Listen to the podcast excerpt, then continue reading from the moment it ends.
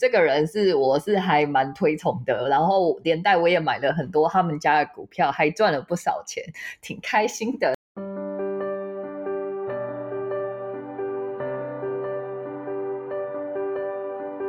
欢迎来到紫薇会客室，我们希望透过现代化与科学化的紫微斗数，经由学习与实践，解决我们人生中的大小事。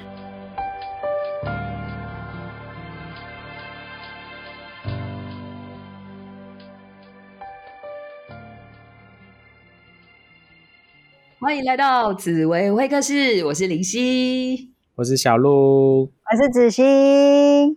哎呀，今天我们要来谈政治啊！虽然那个从小到大，我们都会被长辈说，嗯，他差劲低，不然很危险。但是呢，我们不是命理师嘛，我们并不是真的要去讲政治本身发生什么事情的，我们只是来说说我们命理师眼中的那个总统大选。那台湾的总统大选呢，是在呃二零二四年一月举行，所以还有一年半的时间。不过现在那个媒体啊，就或者是说命理师啊，就已经开始会写一些文章，要想要预测到时候会怎么样，或者是写一些我觉得嗯看起来非常有娱乐效果的内容。所以我们今天来谈一谈前几天啊，看到有一个那个文章写说什么。什么紫气浮现，然后，然后我就笑了。嗯，对，小鹿也笑了。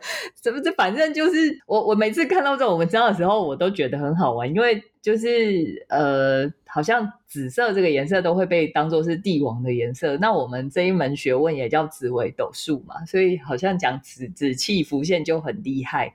那不过那个我们我们有个中医背景的小鹿，对不对？所以我们来听一下小鹿。哎，你看到这个文章，你有什么感觉？其实看到这个文章，我真的笑翻了。我觉得不管是从天象啦，然后从那个自然的现象啦，下冰雹啦，就要什么异象发生什么之类的，管他了。可是我觉。我觉得真的是都已经二十一世纪了，都已经到那个什么年代了，起来讲这些东西，我觉得真的很无聊。不过当然了，我们还是要从一个科学角度来讲，就是我是中医背景嘛，然后我们中医其实也讲求望闻问切。看到病人的第一步，其实就是先望、先观望对方的气色、脸色之类的。所以说，真的颜色这件事情对中医师来讲，其实也还蛮重要。我这边就举个例子跟大家分享。我想大家应该都知道，三国时期有三个桃园三结义，这三位很很知名的人物：刘备、关羽、张飞。其实他们就真的，我们可以从他们的面相就可以看得出来，他们有什么疾病。大家对刘备的的印象，不知道对他的介绍了解到哪边哦？他有两个很重要的一个手长过膝，这个我记得。手长过膝，耳垂及肩。你看这这个应该是那个进化未完全吧，才会有这个长相。怪物啊，这是外星人来的吧？对，我就跟大家，可是真的在现实上面有这样的类型的疾病，这个疾病呢叫做肢端肥大症，就是肢体的末梢会长得特别特别长、特别大。它就是因为体内的荷尔蒙激素分泌过度以后，身体的成长的速度赶不上，所以导致在肢体的末端，它会一直往外长，往外长。所以说手长过膝，耳垂可以及肩哦，它其实也是一种疾病。那我们在讲张飞，啊，关羽好了，先讲关羽好了。关羽大家知都知道吗？那面红的关羽。其实你脸会那么红，其实他是高血压，然后他是肝病有问题，然后导致高血压，然后他导致整个脸的气色都是红色的。那最后大家都知道说，那个在他那个《三国演义》里面也讲到，张飞脸是面黑的，是黑色的。其实脸黑的话，在中医里面就讲他其实是有有肾病哦，肾脏有问题。所以说，其实从面色里面，我们可以看，对他，他就是肾亏代表。然后 OK 好，然后所以说其实是命星，这个是有点野史，拜官野史。OK，拜官野史，张飞有张飞肾亏，好了，不是不是现代是，不是现代张飞哦，好像是过过去的张飞。好，糟糕，你这招黑体质，这个开创型真的是招黑。对，我们回来，像当然讲到面露紫气这件事情，其实。在传统的说法，确实啊，紫色感觉是帝王之色，所以说面有紫气，感觉就是一个很高贵的气质。然后从小孩生出来，然后面带紫色，就觉得啊，他未来一定是将相之流，甚至是君君主帝王之流这样子。可是当然，我们从科学角度来看，或是从医学角度来看，面露紫气。其实就是所谓的缺氧，身体会发干，然后会会氧气不足，所以导致身体或面色会有 O C O C，会有紫色的这种颜色浮现，其实都是缺氧造成的，可能有各种的现象造成婴儿缺氧。所以其实我们还是可以从科学角度来看，我们还是要镇定一点，然后不要觉得有止气就是发生什么事情，搞不好只是缺氧而已。OK OK，所以应该是说。刚好因为这疫情的关系，所以那个 他们可能真的是因为陆陆续都有政治人物那个确诊，所以他们应该是真的应该是长长新冠缺氧是吗？没有没有没有，因为因为真的很多很多记者都会追上去问，那人一多就会缺 氧，所以他是被记者包围，就上来了，子气就上来了。OK OK。哎，我觉得今天这一集哦，完全是为了我量身定做。为什么呢？因为其实我从小也是一个面露紫气的小孩，我没有跟你们开玩笑，我是真的。好，为什么呢？而且这句话还经过我妈妈的验证。好，好，那话说从头，就是呃，十八年前，十八年前的时候，我记得呢，因为我敢讲。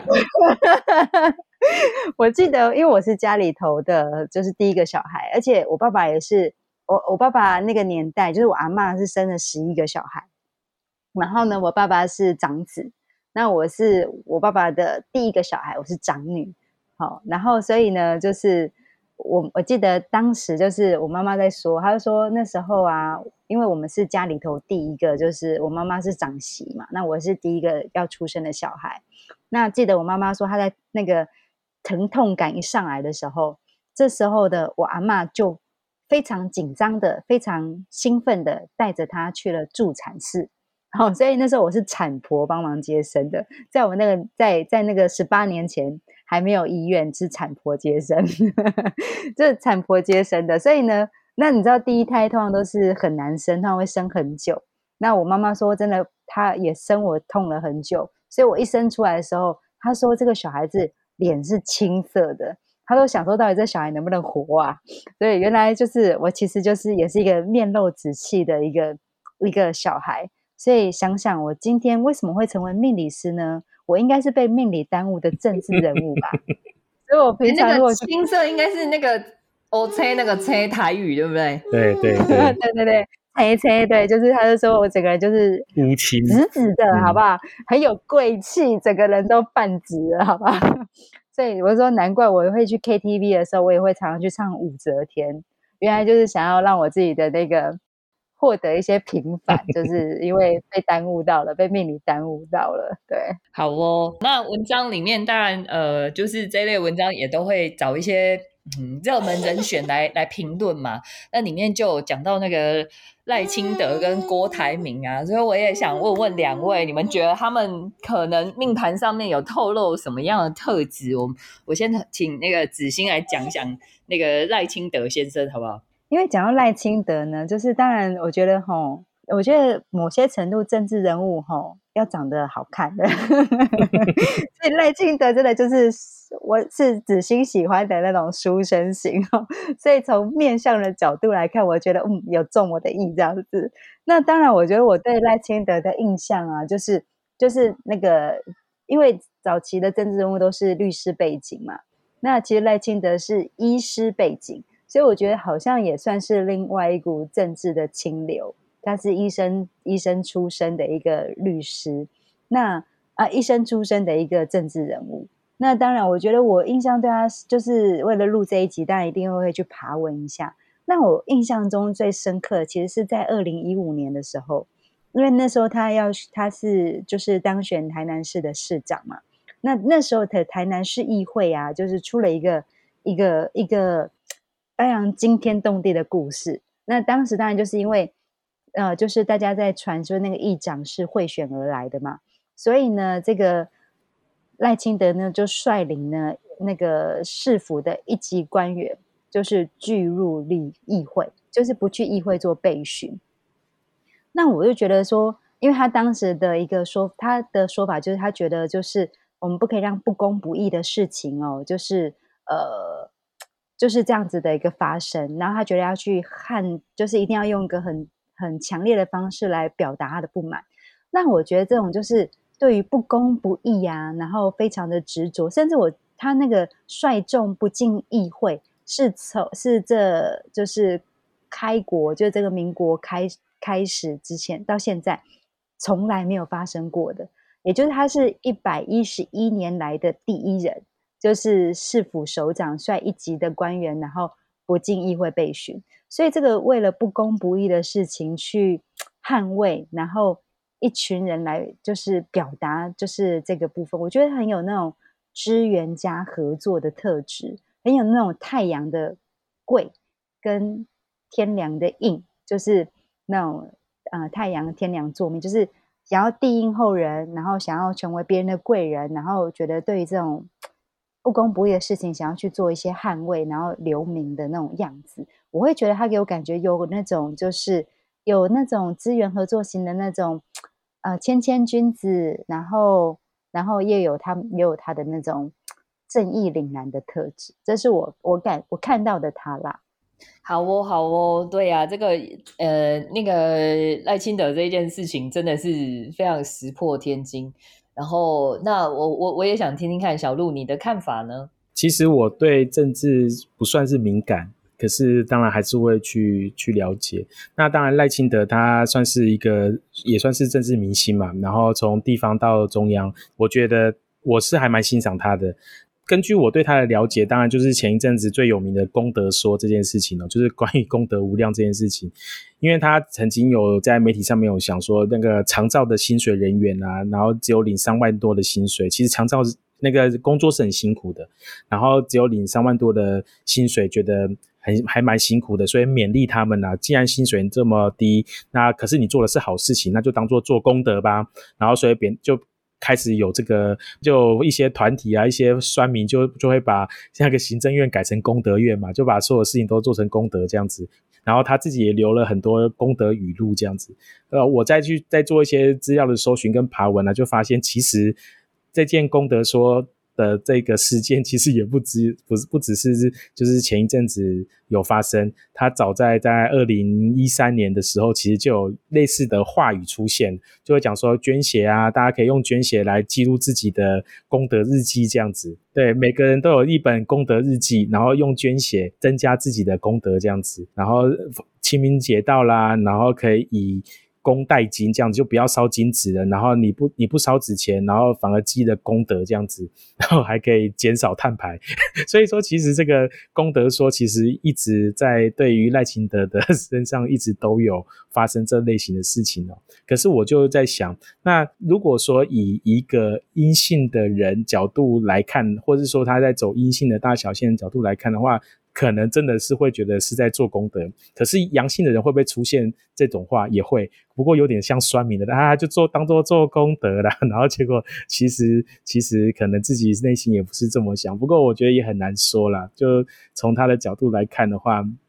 我会发现还蛮多这种功德说的这个要积阴德啦，然后要行善啊，做好事啊，这种这种角度出发，所以我觉得他真的是一个还蛮有趣的一个 行政院院长，在之前这样子。嗯，那所以命盘方面，你对他的观察可能会是哪一个类型的命盘呢？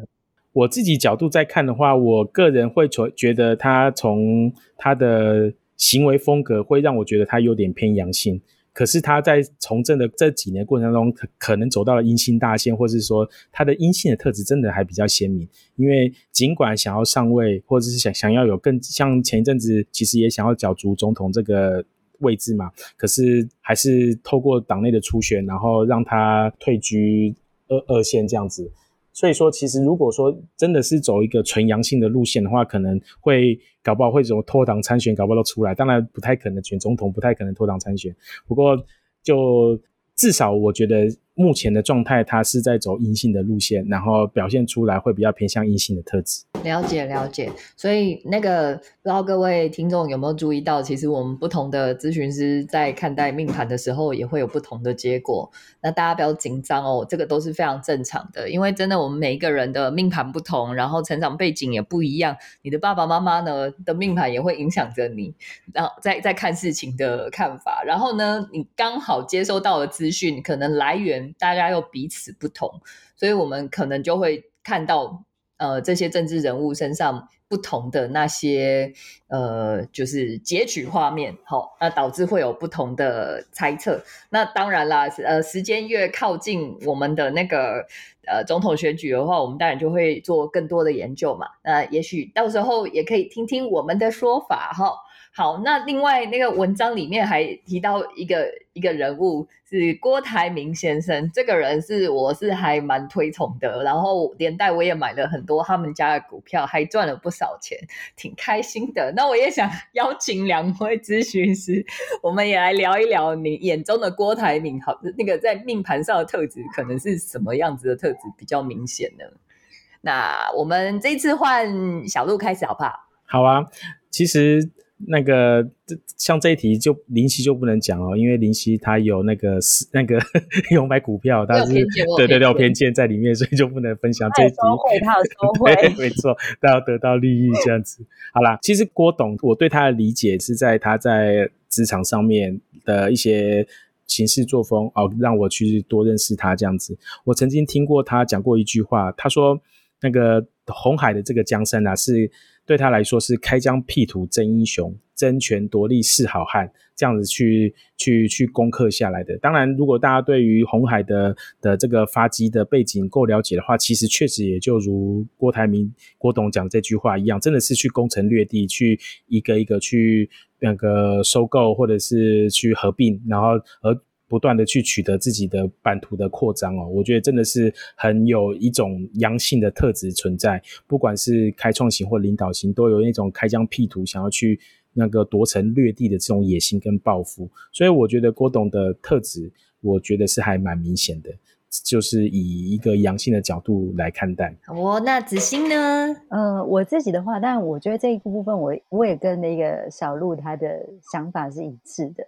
那当然，对于郭台铭，因为我之前在金融做背景嘛，所以以前我在当理专的时候，然后我常常我的客户就是中小企业主，然后所以虽然我不是郭台铭的一个理专，但是呢，我的客户可能他跟郭台铭有些渊源之类的，但那渊源不见得是正面渊源，因为其实郭台铭哦，哎，这个我想听，应该是说啊，不过好像方面在节目讲，对不对？对，应该是还好的。我意思是说，因为。郭台铭他的个性其实，呃，他是做连接器起家的嘛。然后我记得我那个客户他本身好像也是连接器起家的，所以当那个郭台铭在攻城略地的同时，他是那种就是你要嘛成为我的人，再不然呢你就从市场消失。所以在他们的同业间呢，其实是大家讲到郭台铭，其实是恨得牙痒痒的。然后那。因为其实大家都知道郭台铭，他们他也算是他跟子欣一样，就是那种在比较年长的时代出生，没有？就是听说他以前是在那个庙斗，就是庙桌底下，就是小时候很穷，然后在庙桌底下长大的，所以在他那那个时代，可能自己的出生时间不见得知道，所以其实很多的命理老师对于郭台铭的一个命盘，就会各各各有各的说法。那从七煞啦，到破军啊，到廉贞啊，其实都都有。那但我我确实在他身上感觉到，我看到的其实就是会有一点点那种廉贞的特质，就是亦正亦邪的那种感觉。所以当他我刚刚讲到他他在攻城略地的同时，如果如果你不是加入他，成为他的就是进软，就是成为他的子公司，你就是得要从市场消失。那种就是那种霸气，跟那种让人家觉得很害怕的那种感觉。我觉得有时候会有那种廉贞的那种傲气呀，或是廉贞那种亦正亦邪的特质。那但是不管是七煞也好，破军也好，廉贞也好，其实他我觉得他们都是很开创型的。所以我觉得他给我感觉，他就真的还蛮有开创型的那种特质。然后所以感觉就是不管什么样的行运。那个开创还是走在第一这样子，我的感觉是这样啦。就他不那个从第一大线走到第八大线都在阳性大线就对了，所以阴性大线对他没有太大的影响的。还好啦，还好啦。但是从从一个那个投资人的角度，我真的觉得他呃，就是在等于是红海这个公司，我觉得他在接班上面我觉得来的比其他呃，就是前几名的公司真的做的有比较好。就是不过以后我们讲到极恶宫，讲到老老板传承这这个主题的时候，再跟大家聊。就是呃，那个接班人通常不会是跟你同同样性质的啦。那你怎么样用不同的性质继续领导一个一个帝国？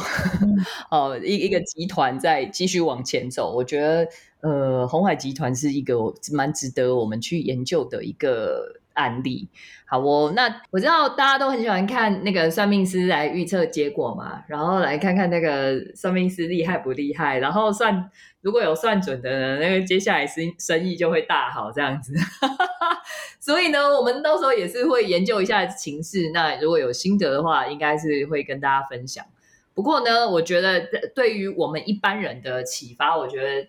因为选举啊，毕竟就是政治人物的职场，那我觉得它其实是一场无限赛局啊。如果你一场一场选下去的话，你真的要让呃选民看到你在从政上面你带出了什么样的价值给大家，我觉得这个就很重要，才能取得大家的青睐嘛。那各位你在职场上面的表现，其实也是一场无限赛局哦。那当然运势有起起伏伏啦，所以我们这边有一些小叮咛。交给各位哦。那子欣，你想叮咛我们听众，在职场上面那个运势起伏的状况下，我们我们可以怎么去应对呢？OK，那说到这个这个这个这个关于就是在职场上，我们该怎么样去胜出？而其实就像其实像我我们科技就是科技紫微网张胜书老师，他其实也很喜欢做政治人物的预测。然后他之所以一系爆红的原因，也是因为他在。预测台湾的一个政治人物的一个选举上面，好像就是每次都命中率很高哦。那可是他在这个，他也常常跟我们分享一个观念哦。有的时候啊，人就像我们刚刚前面讲的，其实我们有所谓的呃十年大运。那当我们自己运势在往上冲的时候，可能别人要靠着我们的力量往上飞，可是总是会有遇到我们的运势开始往下走了。但是职场呢，我们都不希望我们的运势是像我们的行运一样是忽高忽低，或者是十年大运，然后一飞冲天，然后下一个十年呢就坠入谷底，或是十八层地狱的那种痛苦，对不对？所以其实就是当我们在这个转运的过程当中，我们用什么方式可以叫做借运？那当然，传统的命理老师都会什么呃什么众生机啦，有的没的。但我觉得我们可以用更科学的方式来想，什么叫做借运？就好像说，我们有正副总统选举嘛，那那正那个总，我们有时候可以借由副手来加强我们自己的运程。那在我们的个人职场上面，我觉得也是啊。如果说今天我是一个我，当我在往上冲的时候，可以靠我自己跟独撑大梁。可是当我如果知道自己的运势开始要慢慢往下往下走的时候，这个时候是不是可以开始做提前的准备？我们先就是呃种一些善缘哦。你知道开创型的人很容易得罪人。那如果说刚开创型开始慢慢要开始不走运的时候，哎，这时候我们可以赶快学习谦卑这件事情，然后呢去找到其他的人可以跟我们合作。那也许借由这个借着别人的运势，或者搭着别人的运势。哎，也许有机会帮我们再创一个格局，就好像刚刚那个林夕有讲到，有时候我们在呃接企业接班也是一样的概念呢。就是如果今天我要接班的时候，到底接手的人他该有什么样的特质？那怎么样在领导一个帝国持续向前？那我觉得不管是在大到这个政治的一个一个战场，或者小到一个我们的事业职场。其实紫微斗数是一个很棒，可以运用在自己做人生管理、事业管理的一个好工具。那当然，如果你们不晓得怎么用，只听 podcast 这十五分钟还真的不太够。那也欢迎来参加我们的工作坊。哇，太棒了，太棒了！好，谢谢子欣的提醒。那小鹿是不是也来跟我们的听众聊一聊，在看这一类文章的时候要要注意什么呢？OK，其实。其实真的是华人社会对于那个命理师的预测啦，然后或者是说自己也很想要知道未来可能会发生什么事情。其实我相信还是多多少少会挺好奇，也很感兴趣。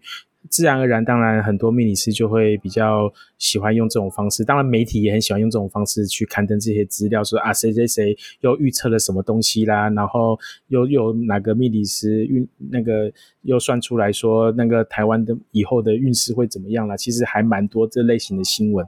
当然啦，可是我希望。能够从更客观，或是从比较比较比较正向的角度来看待这些事情的话，其实我会觉得很多很多人会期待未来会发生什么事情，然后想要去预测未来。可是我必须从我自己的看法的角度，我们只能去做规划，去依照目前我们现在所拥有的一些资料跟状况跟一些资源。然后去盘点现在有的东西，进而去规划未来，而不是去预测未来。所以说，看到很多大师很喜欢去预测，然后说啊又怎样怎样怎样。可是等到事情过后，又可以发现媒体又会在讲说啊某某大师算对了，某某大师又失准了，然后又会开始讲这些东西。其实大家。也都知道，其实台湾人很善良了，那个记忆力都跟金鱼差不多，很很很多事情都很容易就忘记。然后等到就期待下一次事情再发生的时候，又有谁又发生讲了什么事情，可是却都忘记，其实过去也有很多这种大胆的预言，然后都失准的状况。所以我觉得这种预言啊，或是说预测的事情，我觉得大家看看参考，然后觉得当它是一个娱乐性质的综艺节目看。的效果就可以了，不要太当真，反而是还是要从自己的看法去来看待它，而不要被这些外在东西给影响，比较重要。真的，不然那个每一次都起舞，然后我们每一次好像那个什么那个演演戏的疯是疯子，看戏的是傻子，是不是？哦，但是每次都被当傻子，感觉不是很开心。那个。当然，台湾的政治啊，我觉得也是非常精彩，非常有，嗯，怎么说，也是一件值得骄傲的事情啦。不过，我们大家还是不要入戏太深哦。嗯，那以上就是今天的节目内容，感谢各位的聆听，我们下次再见，拜拜，拜拜，下次见，拜拜。紫薇商学院热情招生中，由紫薇会客室的小鹿、子欣、林夕一起合开的一堂人生的课程。三位紫薇斗数咨询师解剖《做自己的生命设计师》这本书，结合现实、行运和梦想，还有一百天的时间计划，陪你向自己的梦想迈出关键的一大步。我们八月二十七号和九月三号两个周六将在台北跟各位一起逐梦哦。详情请见脸书粉丝页紫薇商学院或是本集资讯栏。